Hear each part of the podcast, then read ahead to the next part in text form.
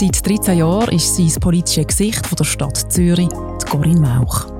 Ich als jemand jetzt, wo, wo ganz klar auch einfach das deklariert hat und auch selber kein Brimborium daraus gemacht hat, das, das ist dann irgendwie eine Stimmung gewesen. Und ich habe auch immer gesagt, ich werde weder gewählt dafür, dass ich lesbisch bin, noch dafür, dass, dass, ich, dass ich nicht lesbisch bin. Ich trete als Politikerin an mit meinen politischen Haltungen und für das wollte ich gewählt werden.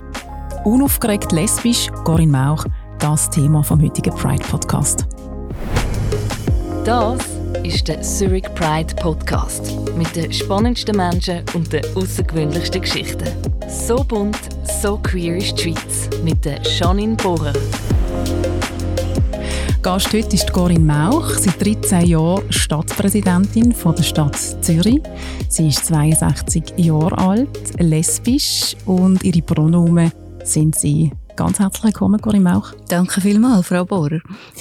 Ich möchte Ihnen zum Einstieg ähm, ein Instagram-Profil zeigen. Sie zieht gerade Brüllen Ja, an. ja. Das muss ich in meinem Alter. Das ist ein Instagram-Profil mit dem Titel «Hässig». Ups. Und das sind ähm, Frauen gezeichnet, berühmte Frauen, Persönlichkeiten, die hässig gezeichnet sind. Und wenn Sie jetzt aufs Letzte gehen, dann erkennen Sie die Person. Also oben, oben links, meinen Sie das? Ganz genau. Ja, ich habe ja. es Ihnen grösser gemacht. Genau, ich kann Sie es kurz beschreiben. Ja, genau, ja. Ähm, es ist das, ich würde sagen, das bin ich, der da abgebildet ist. Äh, Und mich erkennt man immer an der Frisur. Also wenn man mich stilisiert darstellen dann macht man so einen gruseligen Kopf und eben vielleicht noch Ohrring, Halskette. Und dann bin ich's. Genau, und das, das ähm, Instagram-Profil ist so entstanden, ähm, dass die, wo das gemacht hat, sagt, wir Frauen, wir müssen mal aufhören, immer so lieb und fürsorglich und sorgvoll zu sein. Wir dürfen auch einfach einmal hässig sein. Das gehört auch dazu. Corinne Mauch, was macht sie hässig? Ich finde schon, man darf auch hässig sein, aber wenn man jetzt so einen, also die Frage impliziert ja so ein bisschen, Frauen sind lieb und umsorgend und Männer eben nicht. Und darum sollten wir mehr auch hässig sein. Und ich würde es umgekehrt sagen. Männer sollen auch lieb und umsorgend sein und wir dürfen auch ab und zu hässig sein. Das ist eine mega schöne Umschreibung, ganz genau eine Umkehrung, ein Reframing sozusagen. Aber jetzt nochmal auf die Frage, was macht sie hässig? Gibt es Sachen, die sie einfach so nerven? Ja, Ignoranz äh, habe ich gar nicht gern.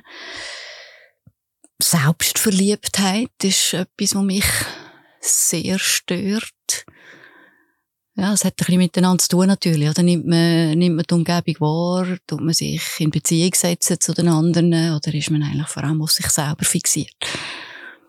Die Pride 2022, die ist drei, vier Monate zurück. Ähm, sie haben dort eine Rede gehalten. Abgesehen von dieser Rede, wie haben Sie die Pride 2022 erlebt? Heiß. es ist, hat eine Rekordbeteiligung gehabt mit rund 40.000 Leuten und Rekordtemperaturen. Das ist wirklich sehr heiß. Äh, Ich habe aber auch das Motto sehr gut gefunden, die, die Ausdehnung und die, eben der Fokus auf Transmenschen und äh, die, ja, die noch, noch mehr Erweitern von gesellschaftlicher Vielfalt. Das hat etwas sehr Befreiendes, weil es die Realität als das wahrnimmt, wie sie ist. Sie sind dort als Politikerin gewesen, sind Sie auch noch privat an der Pride gewesen? Ja, das ist immer so ein bisschen gemischt. Also meine Partnerin ist, ist auch mitgekommen an Pride und in dem Sinn ist, hat es immer auch ein bisschen einen privaten Aspekt natürlich. Und wenn Sie so Reden halten, wie jetzt an der Pride oder an anderen öffentlichen Auftritten, schreiben Sie die Reden eigentlich selber oder schreibt die jemand für Sie? Die werden für mich geschrieben, wenn's, äh, also man tut es mit mir vorbesprechen. Natürlich, ich halte nicht irgendeine Rede, die nicht meine Rede ist. Also, tut vorbesprechen, was ist so der Inhalt, aber mit meiner Agenda wäre ich, es wäre völlig unmöglich, dass ich noch äh, meine Reden selber schreibe. Im Gegenteil, ich halte manchmal mehrere Reden pro Tag. Und, äh, und die Agenda ist voll vom Morgen bis eben auch mit, bis und mit Abendtermin.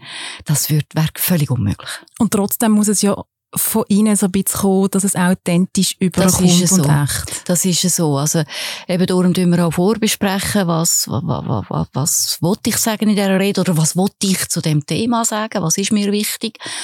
Und ich tue dann teilweise auch noch ein bisschen umformulieren. Also ich äh, lese die Rede natürlich, tue sie vorbereiten und, und tue teilweise Sachen auch noch umformulieren, damit es wirklich meine Rede ist.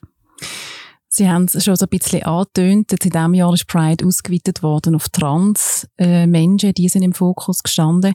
Die Ehe für alle haben wir, können wir das Höckli dahinter setzen, das haben wir erreicht. Die Gleichstellung ist erreicht.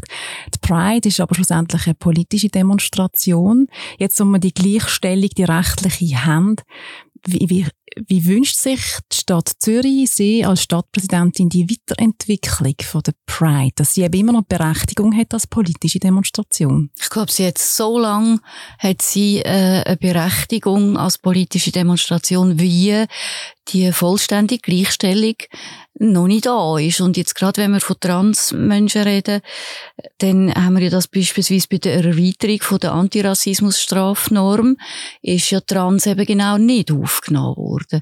Und äh, zum den Link jetzt auch jetzt von LGBT äh, auch zu der Frauenbewegung machen, was meine Herkunft ist, ähm, auch jetzt im, es geht, es geht, die politische Demonstration ist ja, wir sind gegen jegliche Diskriminierung.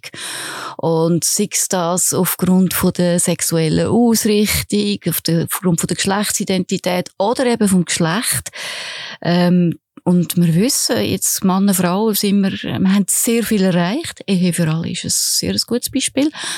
Aber wir haben auch noch viel zu tun. Also es gibt noch viel zu viel Ungleichheit, Diskriminierung, auch Gewalt äh, gegen LGBT-Menschen ist, ist ein Thema, auch in der Stadt Zürich, auch wenn wir äh, ja sehr fortschrittlich sind und Zürich ja seit den 30er Jahren eine starke Attraktivität hat für die LGBT-Community, mit der Kreis, mit Amizitia, mit der Barfüsser Bar, äh, wo wirklich ein Treffpunkt war im Niederdorf. Äh, auch, und auch die Stadt Zürich ja mit fast 80 Prozent, also noch viel deutlicher der Ehe für alle zugestimmt hat. Es gibt immer noch Sachen, wo wir müssen, äh, wo wir müssen beseitigen, eben beispielsweise Lohnungleichheit, Gewalt, sexuelle Gewalt, Angriff gegen homofindliche Angriff, transfindliche Angriff. Es gibt immer noch zu. Und solange das zu gibt, ist eine politische Demonstration total berechtigt und, und auch richtig und wichtig. Da möchte ich ganz schnell den Bogen machen. Ähm, zu Ihrem Departement gehört auch das Gleichstellungsbüro. Und dort gibt es ein Projekt Zürich schaut hin. Das ist eine Plattform, wo man Gewalt kann melden kann. Ähm, homophobe Gewalt, transphobe Gewalt, generell Gewalt, die re relativ niederschwellig ist. Also man kann einfach eine Meldung machen, wenn man davon betroffen ist oder wenn man Zeugin ist davon. Ähm, wie läuft das so? Was sind so die ersten Erkenntnisse von dieser Plattform? Das ist rausgekommen aus, aus der Erkenntnis, dass Leute, die so etwas selber erleben oder, oder auch beobachten, dass sie das Bedürfnis haben, das irgendwie ähm, neu zu platzieren, dass, dass, über das zu reden in dem Sinn. Und es sind jetzt, seit die Plattform läuft, sind etwa 1300 Meldungen äh, gemacht worden dort drauf. In welcher Zeitspanne? Äh, das ist, glaube ich, jetzt ein gutes Jahr, würde ich sagen, ja. Und aber was wichtig ist, das ist nicht das Einzige, oder? Das ist ein Instrument in einem ganzen Bündel von Massnahmen von Zürich schaut hin. Ähm, wir machen dort auch Weiterbildungsveranstaltungen ähm, mit, mit Leuten, die im Beruf arbeiten, die eben mit dieser Thematik konfrontiert sind. Wir machen Aufklärungsarbeit in den Schulen, Sensibilisierungsarbeit. Äh, es, es ist ein ganzes Bündel von Massnahmen, wo von allen das Ziel ist, eben homo- und transfindliche Gewalt bekämpfen. Und erfassen, statistisch erfassen ist das eine, auch Hate Crimes, das tut man mal zahlenmässig erfassen, aber es muss ja etwas daraus entstehen. Es muss ja die Situation verbessern. Und wie stellen Sie sich das vor? Wie soll sich die Situation verbessern? Gewalt gegen LGBTQI-Menschen? Ja, also das kann man mal sicher schon rein einfach polizeilich anschauen. Es ist der Antirassismus-Erweiterung vom Antirassismus-Artikel ist etwas ganz Wichtiges gewesen. Das heißt, es ist klar, das wird nicht toleriert, aber es muss auch gesagt werden. Also Homo- und Transphobie hat in unserer Stadt hat nie einen Platz, aber jetzt, ich sage das als Stadtpräsidentin von Zürich, hat in unserer Stadt keinen Platz und die Sensibilisierung, wo, wo eben da passiert, die führt eben zum Beispiel auch dazu, äh, dass Leute vielleicht aufmerksamer heranschauen. Also ich habe das an mir selber beobachtet, nachdem, als wir, kurz nachdem, als wir live gegangen sind mit dieser Plattform, äh, habe ich selber äh, so eine Situation neu mehr, neu mehr gesehen und, und habe das dann auch, es hat mich auch untergenommen, es funktioniert, und, und habe es dort äh, auch erfasst auf dieser Plattform. Äh, ich, das trägt alles bei zu der Aufmerksamkeit, zu der Sensibilisierung und dann eben halt auch mal als ja, als Bürgerin oder Bürger, als, als jemand, der so etwas sieht, herstehen und, und sagen, das geht nicht. Was meint ihr eigentlich? Das, das ist nicht akzeptabel. Also, dass man mutiger wird, hersteht und auch artikuliert, das wird nicht toleriert. Das ist ganz ein wichtiger Beitrag. 40.000 Menschen so zumindest die offiziellen Zahlen, haben teilgenommen an dieser mega heißen Pride. Wir haben auch 40 Grad gefühlt oder so. Noch viel mehr Menschen auch gefühlt sind dann nachher auf dem Kaserneareal gewesen, wo zu Party gemacht haben. Wie groß kann Pride noch werden? Kann die noch grösser werden? Weil ich muss ganz ehrlich sagen von mir, ich bin auf das Kaserneareal und habe den schnellsten Weg wieder daraus rausgesucht. ich hatte, es ist mir zu viel und zu dicht gewesen. Ja, ja. Mhm.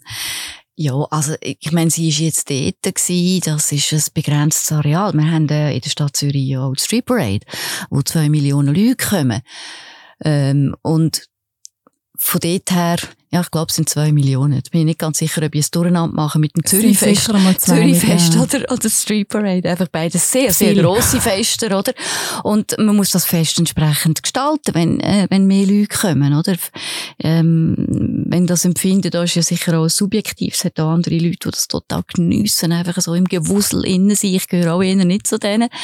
Äh, und, und wenn, wenn das noch weiter wächst, dann ist das ein, einerseits, äh, einen schönen Ausdruck, auch dass die Leute sich engagieren auf dem Thema, auch dass es eben noch Themen gibt, dass man eben, wie ich es vorhin gesagt habe, dass man auch weiterhin wirklich noch auf die Straße muss und dann muss man, dann muss man einfach die Rahmenbedingungen von dem Anlass muss man entsprechend anpassen, das, weil das ist natürlich auch eine Aufgabe von uns, also dass die Sicherheit, äh, Stichwort Crowdmanagement, dass das wirklich geil ist an so einem Anlass.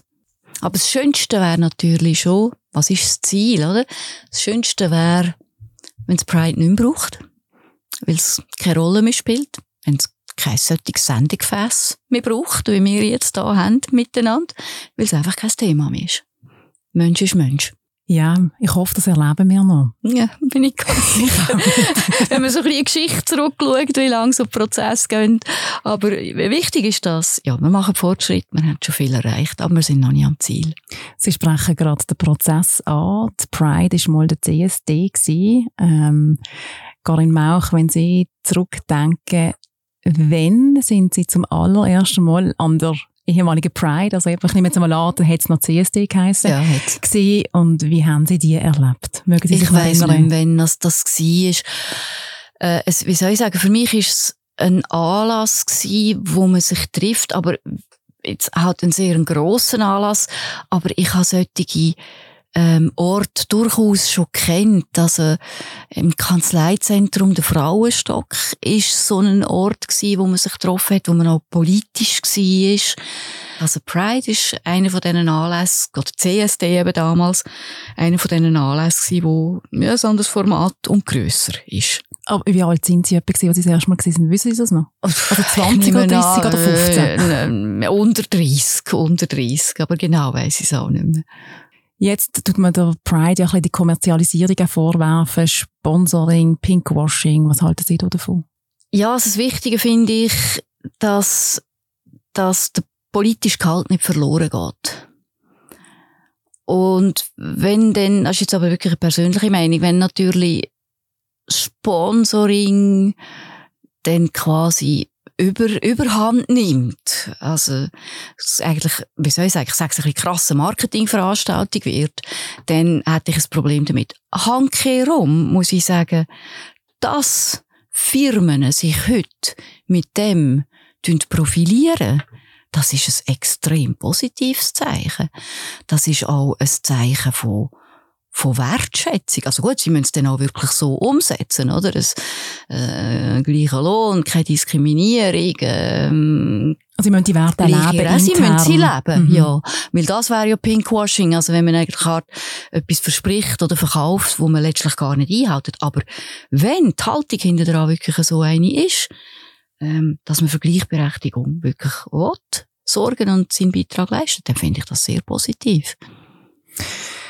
Ich möchte ein bisschen zurückgehen in Ihre Vergangenheit. Sie sind in den USA auf die Welt gekommen, in Iowa, sind dann ähm, auf Boston gezogen mit der Familie, zurück in die Schweiz und mit 10 etwa, wenn das richtig ist, wieder zurück auf Amerika für ein Jahr. Für ein Jahr, ja. ja. Sind dort auch in die Schule. Wie haben Sie als Kind Amerika erlebt? Gross.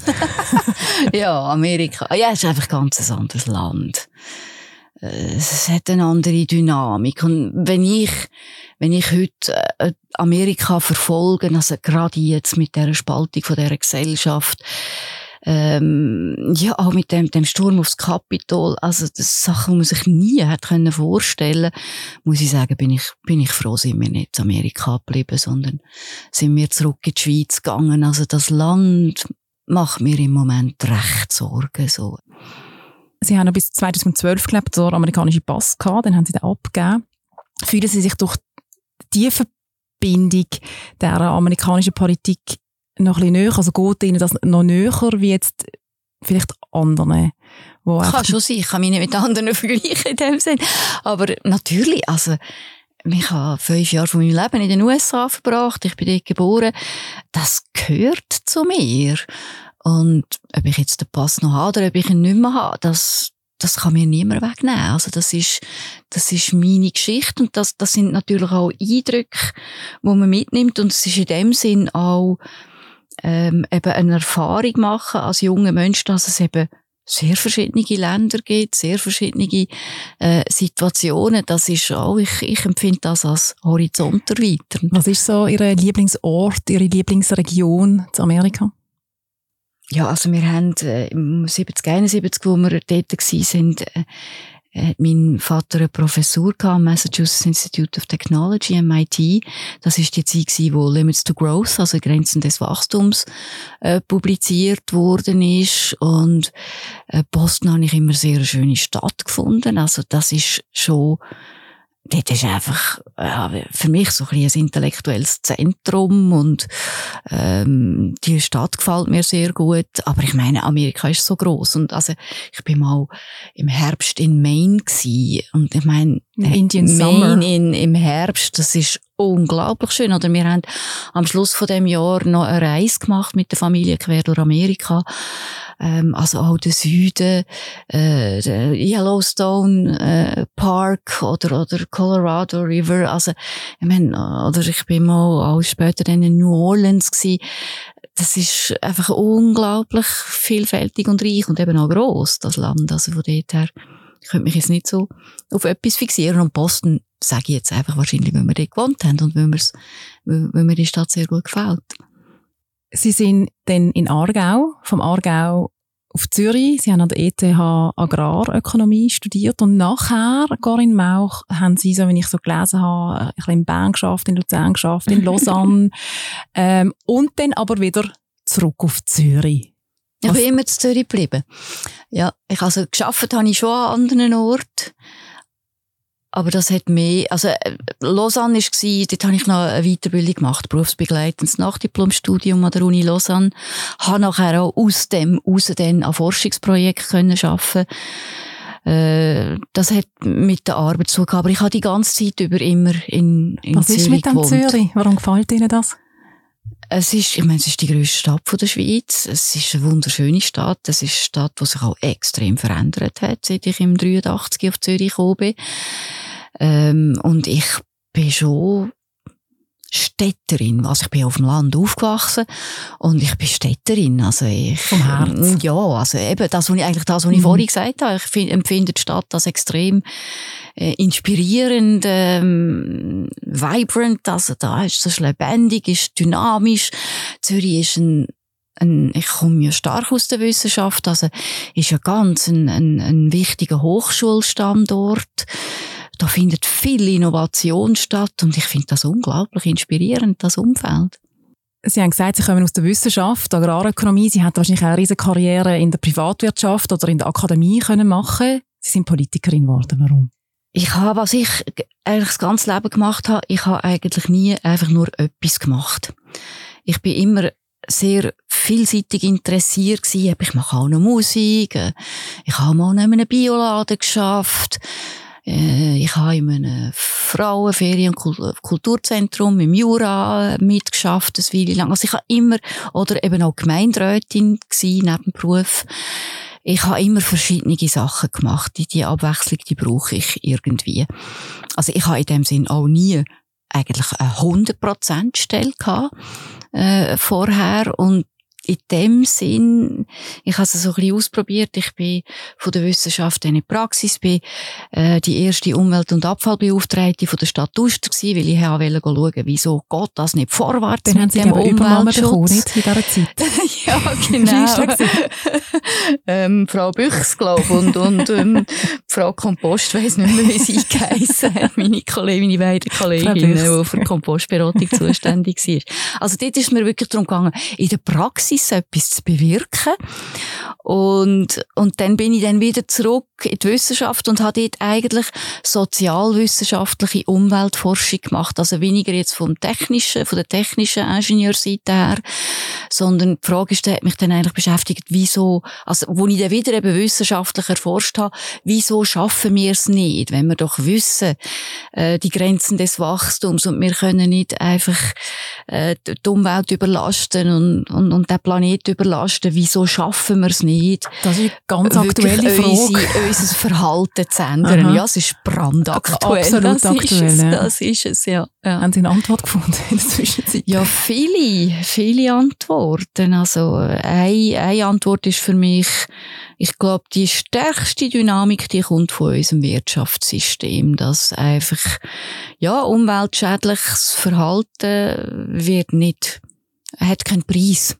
Das, das ist, also jetzt mit den steigenden Energiepreisen, äh, wird das, das fährt jetzt die Leute ein, oder? Das merkt man wirklich.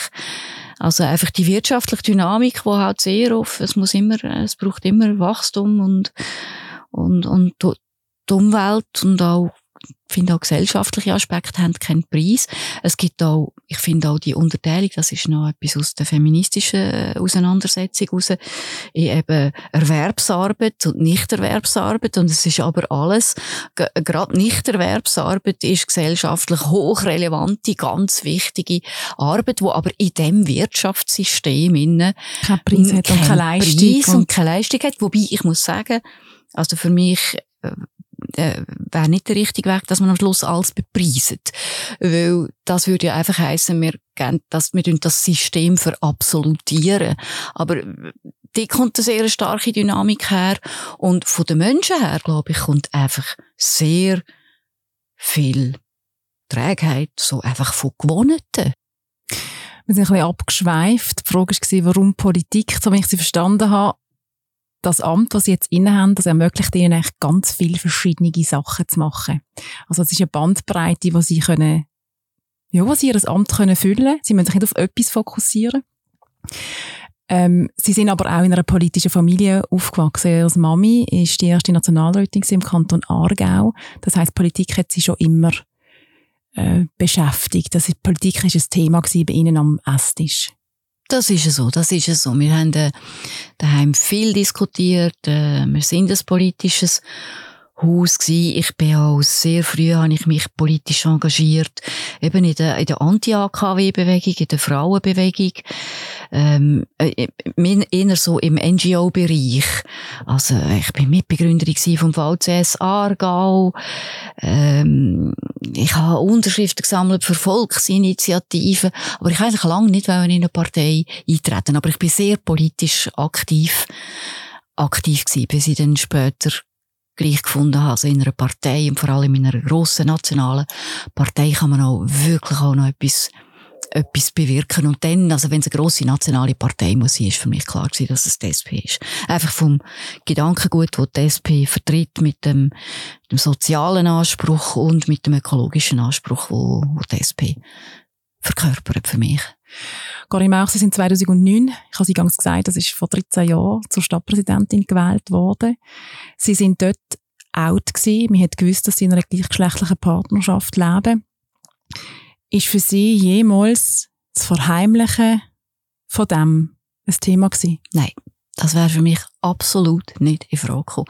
Und das ist etwas, wo, wo mich mein ganzes Leben begleitet. Ich mich, würde mich nie verstellen. Und auch, wo es darum gegangen ist, dass ich äh, fürs Stadtpräsidium kandidiere, ist das in meinem Freundeskreis haben wir das diskutiert und wir haben nicht gewusst. Ähm, ja, es hat also wirklich auch Leute um mich herum gehabt, die, ja, die Bedenken hatten und dachten, hm, das könnte eine Schlammschlacht geben oder das könnte wirklich auch wüst werden. Ich selber bin zuversichtlich gewesen. Und was mich auch ermutigt hat dort, es ist, in meiner Wahrnehmung ist unglaublich viel gegangen. In den paar Jahren vorher, das Partnerschaftsgesetz, zuerst im Kanton Zürich, dann auf eidgenössischer Ebene. Also hat man wirklich das Gefühl gehabt, da ist jetzt puff, jetzt macht's aber wirklich, jetzt macht's wirklich äh, einen Schub. Also jetzt passiert wirklich etwas. Und jetzt Boden auch mit der Ehe für alle. Und einfach so, wie ich ähm, Zürich erlebt habe, Zürcher Bevölkerung, bin ich sehr zuversichtlich gewesen. Ähm, und ich habe gefunden, also ich komme als die Person, die ich bin. Und wenn er mich mhm. wegen dem nicht wendet, dann wendet er mich nicht. Also das, das ist für mich klar gewesen. Ich hätte nicht wollen gewählt werden für etwas, das ich darstelle, das gar nicht stimmt. Das mhm. wäre für mich nicht in Frage gekommen. Aber das ist bei mir etwas ganz Grundsätzliches im Leben. Es hat eine Stadträtin gegeben vor Ihnen, Emily Lieberherr. Man sagt, die ist in einer Frauenbeziehung, ist aber nicht öffentlich dazu gestanden. Das war natürlich ganz eine andere Zeit. Gewesen. Ist eine andere Zeit und trotzdem hat Emily Lieberherr ähm, ist das ein, bisschen ein Vorbild für Sie? Hat das auch, also, haben Sie das gewusst, dass es die Person gegeben hat und dass die so gelebt hat, wie sie gelebt hat? Nein, und sonst wäre sie in dem Sinn ja nicht unbedingt das Vorbild gewesen, weil sie ja nicht dazu gestanden ist. Das ist mir nicht so bewusst gewesen. Für mich ist eher Ursula Koch ist ein, ein Vorbild gewesen, als Frau, die hersteht und auch wirklich eben als Frau hersteht. Wir haben wirklich sie so in ihren, in ihren Deux mit dem drei Viertel langen Rock und mit ihrer, mit ihrer Frisur, die wirklich sehr speziell war, haben wir sie immer grossartig gefunden. Sie ist als Frau hergestanden und wirklich, ja, also einfach anders. Und, also, da muss ich sagen, das hat mich auch erinnert, dass, wo meine Mutter in den Nationalrat gewählt worden ist ja, das ist, es ist, ist nicht die ganze erste Generation gewesen, aber zu den ersten Generation Frau. Sie ist die erste Fraktionspräsidentin auch in Bundesbern. Und, äh, sie hat einmal Geschichten erzählt. Zu selber Zeit hat es natürlich zu Bern Männer gehabt, die haben null Verständnis dafür gehabt, dass, dass da jetzt Frauen auch in dem Bundesparlament sind. Und sie hat einmal wirklich Anekdoten erzählt, ja, wo sie halt dann eben auch hat müssen herstehen ihre Frau stehen. Ihre Frau stehen und sagen, voilà, hier. Ja. Das sind Vorbilder, weibliche Vorbilder, Frauenvorbilder. Haben Sie lesbische Vorbilder in der Politik gehabt? Es hat im Aargau eine Nationalrätin gegeben, Doris, wie hat sie auch geheißen? Doris. Von Wettigen oder von Baden war sie. Von ihr habe ich es wirklich gewusst. Von ihr habe ich es gewusst und sie hat auch glaube mit der Zeit, wobei, also im Detail weiss ich es nicht, kein Geheimnis mehr daraus gemacht. Dort ist das, ja, so ein bisschen ein, Thema gewesen. Aber ich muss sagen, eben für mich ist es jetzt weniger auf das, sage ich mal, Merkmal in Anführungs- und Schlusszeichen bezogen, sondern einfach generell der Anspruch, zu sich selber zu stehen, zu dem zu stehen, wo man ist, egal was es ist. Wo, bevor Sie gewählt worden sind, hat irgendein Boulevardblatt ähm, titelt lesbische Stapi, Fragezeichen, ich weiß nicht, 20 Minuten oder Blick, ähm, hat sie das gerade so einen Moment schockiert und haben sie gedacht, oh, die Bedenken von meinen Freunden und Freundinnen haben vielleicht Berechtigung gehabt? Oder was, wie haben sie diese Schlagzeilen ja, das, das, das, das war ein super Moment gewesen. Ähm, also es ist ja in meinem CV gestanden und aus, das ist auf der Homepage von der SP gewesen. und irgendjemand hat das dann entdeckt äh, und hat gefunden, äh, oh, das ist jetzt ein Primär, oder? Aus journalistischer Sicht. Und dann hat eben, das ist 20 Minuten gewesen, hat am Morgen titelt mit einem Bild von mir auf der Frontseite eine Lesbe als Stappi, Fragezeichen. Und damals hat es noch den Blick am Abend gegeben. Und dann ist die Obenausgabe vom Blick ist dann auf der Frontseite gewesen, am gleichen Tag eine Lesbe als Stappi, na klar.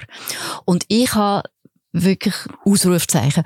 Und für mich ist es wie von dem Moment an ist es gegessen gewesen. Es ist kein Thema mehr gewesen. Also klar ist es angesprochen worden, aber es ist sehr, sehr wenig ein Thema gewesen. Eben, es ist wahnsinnig unaufgeregt gewesen. Ja. Das Ganze ist wirklich nicht hochgekocht worden, so wie die Bedenken eben von ihrem Umfeld war. Äh, wo sie dann gewählt worden sind, jetzt gab es Schlagzeilen gegeben, lesbisch links und lebenslustig oder lebensvoll ja, oder genau. irgendwie so.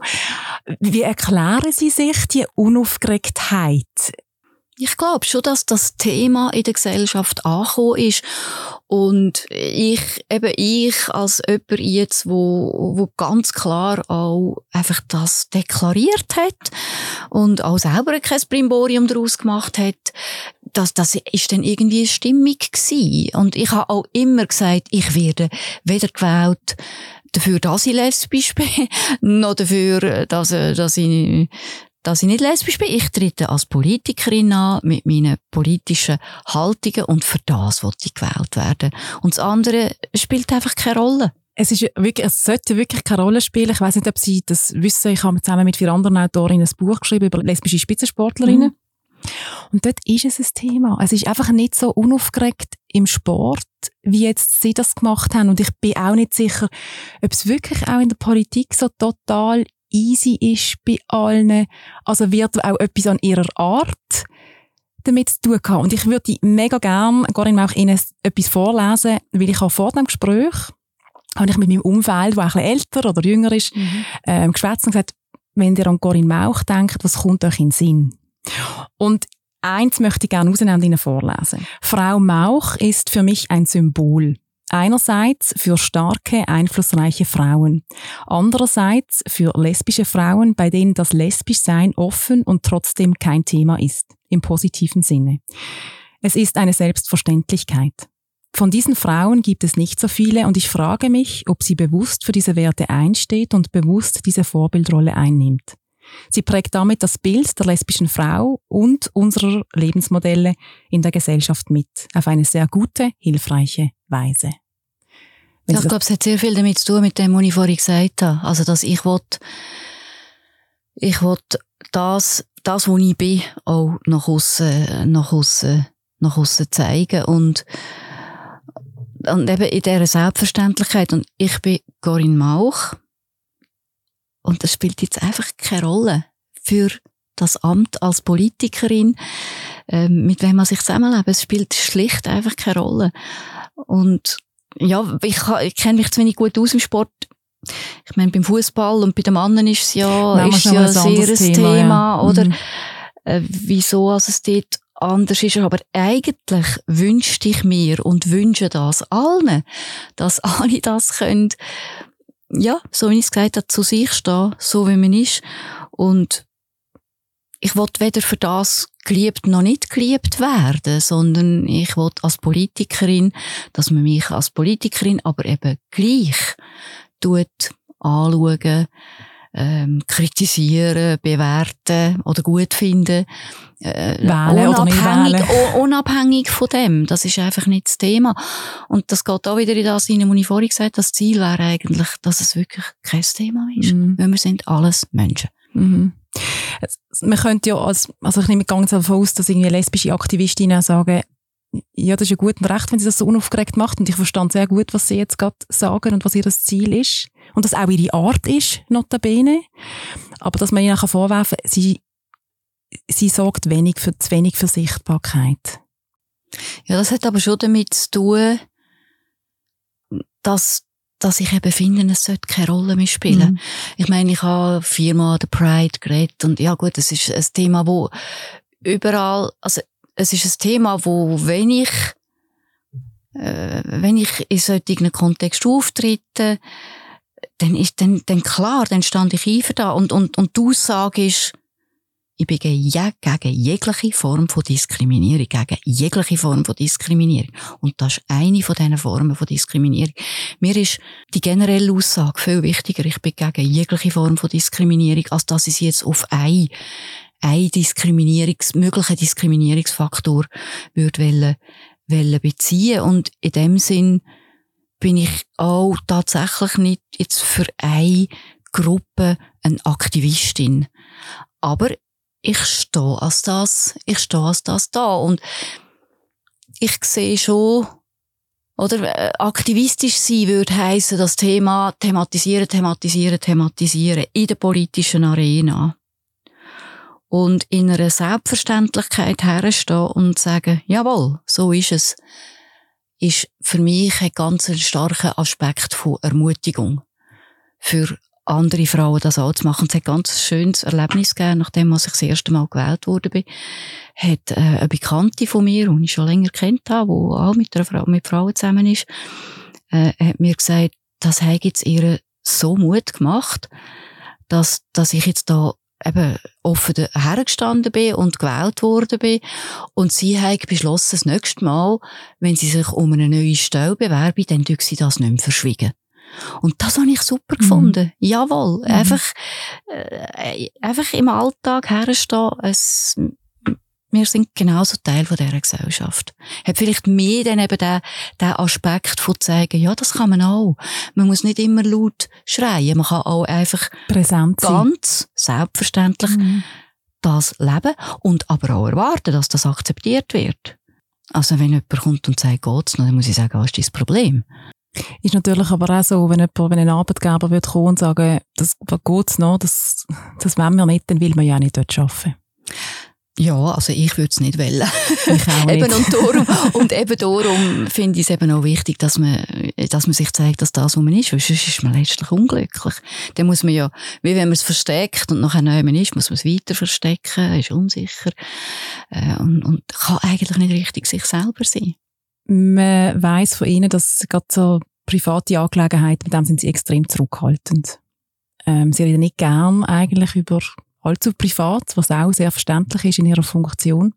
Und ich möchte im Folgenden auch gar nicht Fragen, die irgendwie damit zu tun hat, äh, mit anderen, wo andere Menschen involviert sind. Das würde mir um ihr eigenes Coming-out ganz zwar das Innere. Darf ich dazu etwas fragen? Ja, ich lasse nicht mal, was Sie fragen. Es nimmt mich einfach wunder, es ist ja immer wieder das Thema, zu sich selber stehen. Und manche Leute fällt das, fällt das schwerer als anderen, wo sie gemerkt haben, ja, ich glaube, ich bin jetzt anders, ich stand auf Frauen. Wissen, mögen Sie sich noch erinnern, ja, ja, wie das für Sie war? mögen Sie mögen wir uns auch ja, daran erinnern. Das stimmt. Mögen Sie etwas über den Moment sagen, wo Ihnen das, wo Ihnen das ähm Ja, es ist, es ist, es, wie soll ich, für mich hat es persönlich dort äh, wie auch gewisse Sachen erklärt plötzlich. Ähm, ich, ich weiss, ich habe mal eine Freundin im Studium. Ähm, wir sind zusammen reisen. Und, und wir haben es einfach super gut gehabt miteinander und, und wirklich, es ist toll gewesen. Und ich habe nachher mir so wie, für, zu mir selber gesagt, das ist wie wenn ich verliebt wäre. und has aber, ja, habe nicht weitergedacht. Ja, habe nicht weitergedacht. Und das ist mir dann, äh, das ist mir dann klar geworden, ja, wo ich das, wo, wo ich mich dann wirklich mal bewusst das erste Mal wirklich in eine Frau verliebt habe. Und dann, wenn man das ja merkt, das ist ja noch das eine, was haben Sie denn mit dieser Erkenntnis gemacht? Ist das total ein smoother Weg oder sind Sie mit sich noch so ein bisschen in einen inneren Kampf? Nein. kein innerer Kampf. Nein, also ich, ich, ich muss, ich habe das unglaubliche Befreiung erlebt, weil äh, wenn ich einmal da Filmfestival auf dem grünen Teppich gefragt werde, was mein Lieblingsfilm ist, dann ist immer die gleiche Antwort Orlando mit der Tilda Swinton und das empfinde ich, empfinde ich auch in dem Film so als totale Befreiung, dass es ist noch viel mehr möglich als wir bis jetzt gemeint haben. Und das muss ich sagen, das finde ich überhaupt bei der ganzen Debatte jetzt um ja, auch mit der vereinfachten äh, äh, Eintragung, oder? Bei den Behörden vom Geschlecht, wo jetzt ja angenommen worden ist in der Volksabstimmung, das sind alles Befreiungen. Und ich finde, um das geht's. Also, dass wir frei sind, unserem eigenen Empfinden nachzuleben und, und das zu leben, wo wir, wo wir sind. Und eben, das ist jetzt, sagen wir jetzt bei einem Coming Out, das irgendwie erkennen, oh, ich kann mich auch in eine Frau verlieben. Und das ist die gleiche Liebe, es ist Liebe. Und, oder, oder eben auch Menschen, wo, wo sich nicht wollen in die Binärordnung, äh, wo sagen, ich bin nicht das eine und nicht das andere einfach, wo sich als non-binär verstehen oder, äh, trans, äh, einfach, das sind alles, wenn ich vorhin gesagt habe, dass die Realitäten anerkennen als das, wo sie sind, äh, das ist, das ist Befreiung. Wenn ich ihnen so zulasse, dann kommt mir auch gerade eigentlich persönlich in den Sinn, so, als ich mich das erste Mal in eine Frau verliebt habe, ich plötzlich alle Filme verstanden, jeden Songtext, der von Liebe erzählt, dort habe ich verstanden, um was, was es was geht. gemeint ist mit dem, ja. Mhm. ja, ja. Vorher sind es leere Worthülsen, Ja, ja. gewesen, die mich Ja, nicht berührt haben. Ja, ja. Hülse, ja. Hülsen ist wahrscheinlich der richtige Begriff. Sie sind Musikerin, sie spielen Bass. Ich spiele Bass. Das ist die richtige Also, Aussage. sie spielen Bass. Sie haben ähm, in einer Band gespielt bis zu ich immer noch. aber sie dort nicht mehr öffentlich auftreten. Nein, tun wir glaub. nicht mehr, Sie ja. üben noch. Ganz, Ja, ja. Was, was bedeutet ihr, das Musik machen? Ah, Musik ist äh, eh etwas ganz Wichtiges in meinem Leben. Das ist, äh, das ist einfach, das ist einfach ein anderer Zugang zum Leben. Das ist Musik, das ist Rhythmus, das ist Schönheit von der Musik, das sind Emotionen. Äh, das ist die Musik an sich, wo mir sehr wichtig ist. Und selber Musik machen, ja, ist, ich kann das allein machen, Klavier spielen. Zum Beispiel, das ist auch schön, weg der Musik, aber in einer Band spielen ist natürlich noch einmal etwas anderes, weil da macht man miteinander etwas. Und man drückt sich eben nicht über die Sprache aus, sondern über die Musik. Das ist eine ganz eigene, andere Ausdrucksform. Haben Sie noch Zeit zum Üben? Ja, nicht viel zu wenig natürlich. Also, wir tun alle paar Wochen an einem Sonntagnachmittag spielen wir, spielen wir miteinander. Ihre Partnerin ist Keyboarderin, spielen Sie amigs mit der? Daheim? Selten, selten. Sie ist viel besser als ich. Sie ist wirklich Musikerin. Also generell ähm, in der Community, also eben Frauenband, ähm, Community-Ausgang sieht man sie da ab und zu noch. Sublake, Tanz Leila, Sie haben vorher Kanzlei angesprochen von früher, aber heute suchen Sie die Orte noch? Es fehlt mir schlicht Zeit. Wirklich. Also, wenn ich vorhin gesagt habe, ich habe nie einen 100% Job gehabt, dann habe ich nachher mit dem Stadtpräsidium einen 200% Job übernommen. Aber einen 200% Job, der extrem vielseitig und vielfältig ist. Und ich habe, ja, der September ist jetzt wirklich so ein Monat, wo ich praktisch jeden Abend, äh, habe ich einen Anlass. Und das sind verschiedenste Anlässe. Und dann muss ich sagen, wenn ich dann mal nichts habe, dann bin ich eigentlich einfach froh, wenn ich einfach mal ein bisschen Zeit für mich habe oder mal Zeit irgendwie äh, ein Buch in ein Buch zu schauen oder zu lesen oder, äh, oder go, ja, go laufen oder einfach dann, dann suche ich eher die Ruhe und den Ausgleich als noch einmal Aktivität und Action. Sie haben gerade Ihren engen Zeitplan angesprochen. Da wollen wir jetzt auch nicht weiter überstrapazieren. Wir haben, glaube ich, schon ein bisschen überzogen. Vielleicht noch eine Frage zum Schluss. Sie sind im Februar wiedergewählt worden bis in 2026.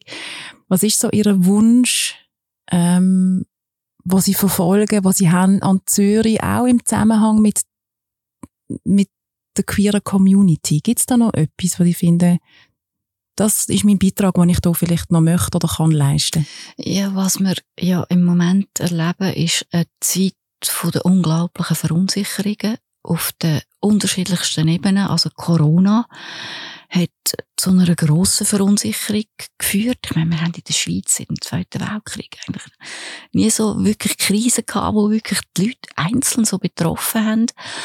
Corona hat zu einer grossen Verunsicherung beiträgt und dann jetzt der, der Ukraine-Krieg, ähm, die, die äh, Diktatoren äh, in gewissen Ländern, das Autoritäre oder eben auch die gesellschaftliche Spaltung, äh, die ich vorher vor allem jetzt in Bezug auf die USA erwähnt habe.